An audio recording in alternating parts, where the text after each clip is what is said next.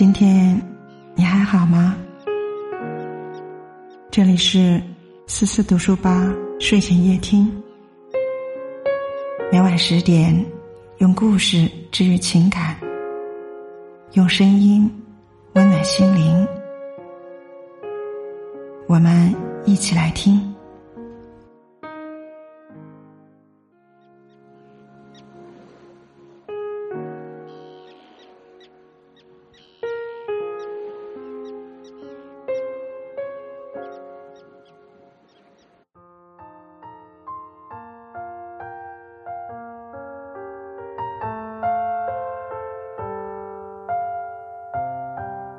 今天为您分享的文章：中国式夫妻最缺什么？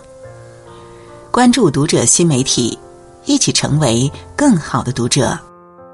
婚姻中，谁都想拥有一个懂自己、知冷暖的伴侣，但在现实生活中，夫妻两人之间总会出现各种鸡飞狗跳的问题，而问题的症结，即使苦苦思索，依然找不到答案。为此，两人长久消沉、疲惫不堪。下面是我们总结的中国式夫妻最缺的八个细节，读后让你豁然开朗，从而拥抱融洽的婚姻状态。第一是开放的沟通和细腻的表达。心灵花园节目中有对夫妻因为干家务闹得不可开交，妻子抱怨丈夫从不帮忙，为了家庭和睦，她多次隐忍不说，但心里的委屈和劳累却无处安放。当丈夫知道后，无辜的反问。你又没说，我以为你喜欢首饰。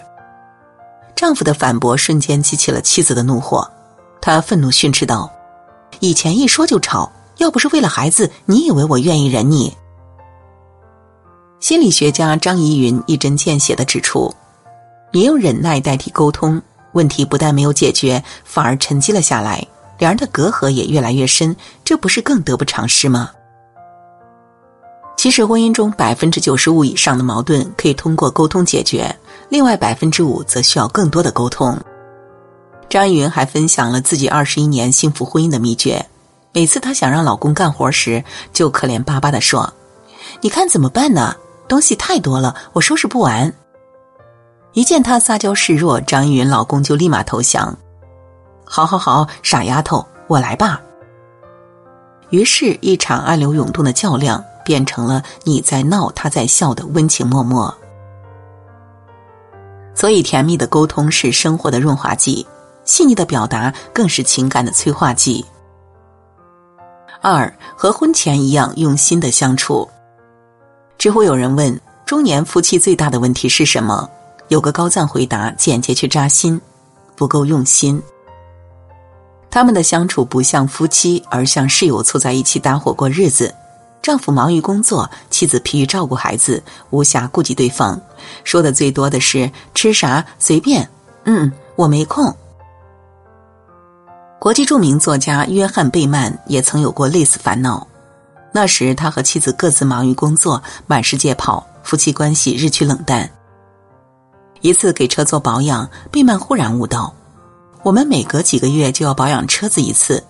婚姻比车还珍贵，为什么一过几年、十几年，甚至几十年都不记得保养呢？想到这儿，他和妻子发起了回到初心的心灵之旅，像婚前一样用心对待彼此。他们一起约会、散步、共度周末，节日、纪念日时主动送对方喜欢的礼物，把对方放进心里时，美好的婚姻也就拉开了序幕。因为感情都是相互的。因为用心，所以暖心。用心不一定花费很多钱，而是让对方感受到自己的诚意和在意，这就是婚姻保鲜的秘诀。三，适当挑起爱人肩上的担子。有人说，婚姻就像两个人办的一个家庭企业，必须有合作和分工，才能良性运行。纪录片《幸福定格》中，吴女士和先生是典型的男主外女主内。结婚七年以来，他们一直安常处顺。可是女儿出生以后，打破了原有的平衡。你不要每天都喝酒，晚上叫不醒；孩子太吵了，睡不好，喝点酒好睡啊。睡不好，我每天夜里三小时换次尿片，两小时喂一次。我想尽办法不让孩子影响你，可是我做了所有事，只是叫你帮下忙，你就这样。我睡不好影响工作啊，你给我点私人空间好不好？莫名的有些心酸。他们尽管分工明确，可每个人都有不得已的苦衷。主内的想要分担，主外的想要理解，似乎谁都没有错，却剪不断，理还乱。庆幸的是，争吵完以后，他们开始直面困扰，尝试着弹性分工。我帮你分担家务，你理解我在外的辛苦。正如苏欣说的：“婚姻就像双人舞，我进一步，你退一步。”如此才能不断跳出优美的舞步。灵活担当家庭责任是夫妻关系和谐的前提。一个家有责任也有换位，有争吵也有协调。四给生活找乐趣的动力。每个人的生活都是昨天、今天和明天的重复叠加，但有人索然寡味，有人却兴意盎然。他们最大的区别不是在于物质的丰富，在于精神的丰盈。精神丰盈的人善于发现生活中的乐趣，每天都能感受到确切的幸福与满足。《浮生六记》中，芸娘被誉为最可爱的女人，她总能在平淡中发现美好，琐碎中找到闲趣。走在路上见到造型精巧、颜色奇特的石子儿，她就一块块的捡回家。放在长方盆里垒成别致的假山，再用河泥种上白萍和鸟萝，韵味不输达官贵人家的花圃园林。日常的瓜果蔬菜看似庸长寡淡，他却自制梅花盒，一盒六色菜打开后状似梅花，把粗茶淡饭吃得妙趣横生。正如村上春树所说：“没有小确幸的人生，不过是干巴巴的沙漠罢了。”真正让生活不快乐的，不是生活本身，而是自己没有找乐趣的动力。乐趣不在大小，里面满满都是对生活的欢喜。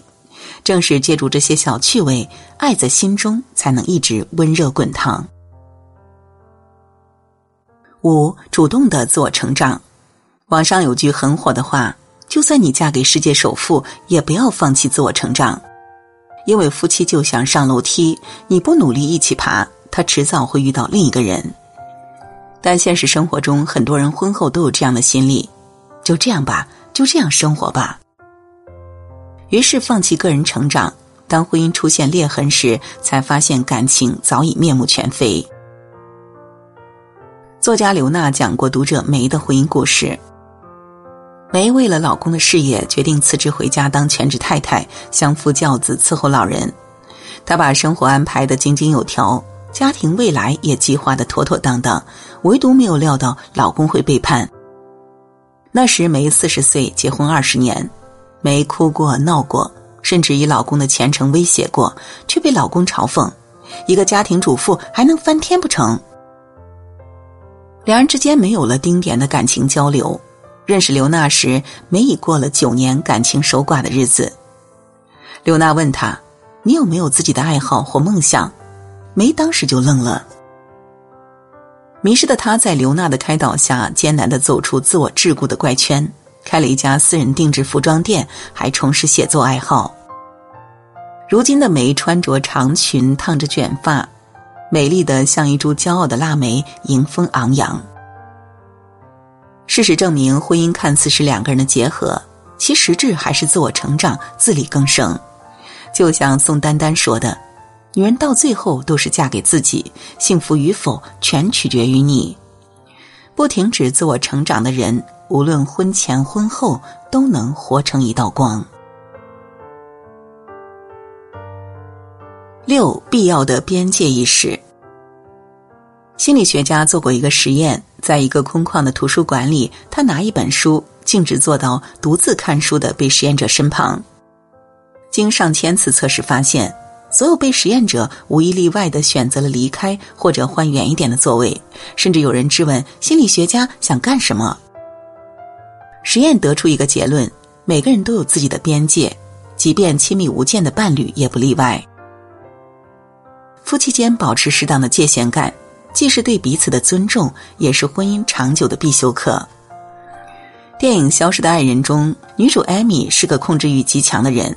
他想方设法把尼克改造成理想爱人，不允许他有自己的个人想法。改造失败后，气恼的艾米决定消失，投奔前男友。可不料，前男友比艾米的控制欲更强，看电视、喝奶昔等小事儿都得按照他的意愿来。无法忍受的艾米离开了前男友，回到了尼克身边，但他依然积习不改。尼克苦恼地说：“我们相爱，但现在我们做的一切都只是尝试控制对方，没有自己的个人空间，不断伤害彼此。”是啊，不懂尊重、没有边界的情感，注定是一场磨难。而真正美满的婚姻是保持一层纱的距离，既亲密有间，又唇齿相依，能让爱上瘾，但不会上锁。七，亲密的互动。望你真摄，吻你万千；情长纸短，还吻你万千。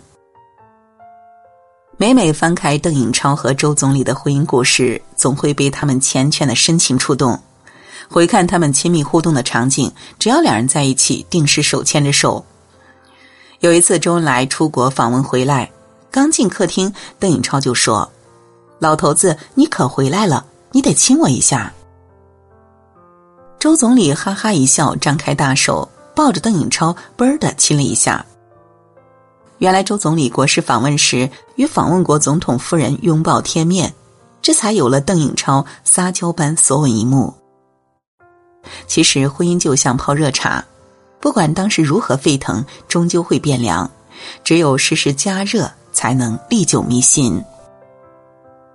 二零二零年，《关系研究》杂志一项研究表明，拥抱和亲吻可以刺激人体产生催产素，催产素能有效消除紧张、缓解压力、增强安全感、传递信任和爱意。诚如心理学家帕姆斯帕尔所说：“早晨上班前的拥抱和亲吻，让人一天都回味无穷。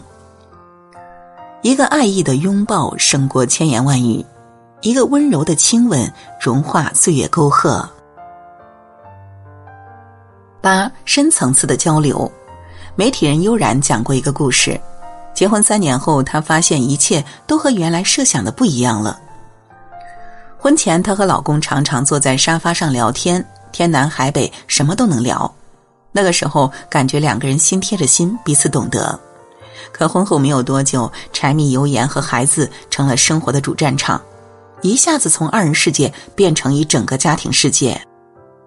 曾经海阔天空的闲聊，关于人生观、世界观和价值观的认知探讨，早已成了过去时。他突然觉得，少了深层次交流的两个人，像熟悉的陌生人，感情停在原地，在一点点消散。见过某本书内的一句话：婚后两个人的感情，除了爱情、亲情，还要有更高层次的友情。两个人有种像朋友一样无话不谈、畅所欲言的精神交流，能够做到深度交流，代表着两人未曾中断个人成长，在交流中更懂对方，感到灵魂的契合。看过一个采访，有人问浙大心理学博士陈海贤教授，如何经营婚姻才能幸福美满？陈教授风趣的答道。把择偶当作投资，把婚姻当作创业。投资是寻找有成长性、有潜力的优质项目，但创业不同，创业意味着这个项目是自己的，必须不断增加投入，主动优化，甚至包括改变自己，以便它向着更好的方向发展。投资只是选择，但创业却是行动，所以用投资的眼光寻找爱人。用创业的行动经营婚姻，人生何愁不幸福？正如《我只想与你好好过》一书中写道：“即便婚姻起点很低，只要抱着创业的心态，青蛙和巫婆也能幸福的生活在一起。”世上没有完美婚姻，但有抱团取暖的决心，积极主动的把爱意、欣赏、付出、感恩放到婚姻的盒子里。相爱的每一个人都能迎来相濡以沫的长长久久。点个再看吧，愿每位书友往后余生都能把琐碎的光阴过得幸福绵长。